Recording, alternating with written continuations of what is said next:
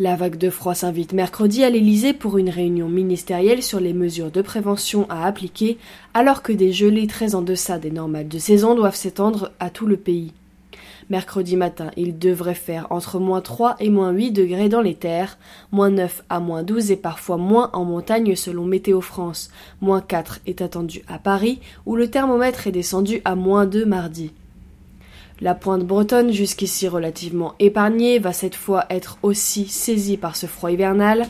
La région devait voir le mercure passer sous zéro, moins 1 attendu à Brest le matin contre 1 mardi. Ce froid glacial devrait persister jusqu'à jeudi, qui pourrait être en moyenne la journée la plus froide de cet épisode, a estimé mardi soir Étienne Capiquian, prévisionniste à Météo France.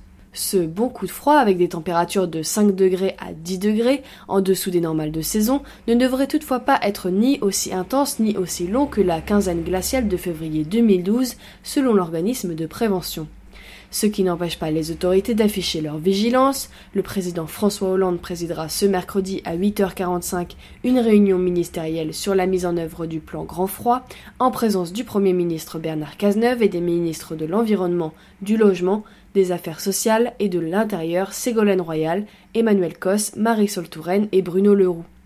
Bernard Cazeneuve appelé dès mardi soir pour une augmentation des possibilités d'hébergement d'urgence lors d'une visite au SAMU social à Ivry-sur-Seine. Depuis samedi, le gouvernement a mis en place un pilotage quotidien pour anticiper les besoins dans les départements.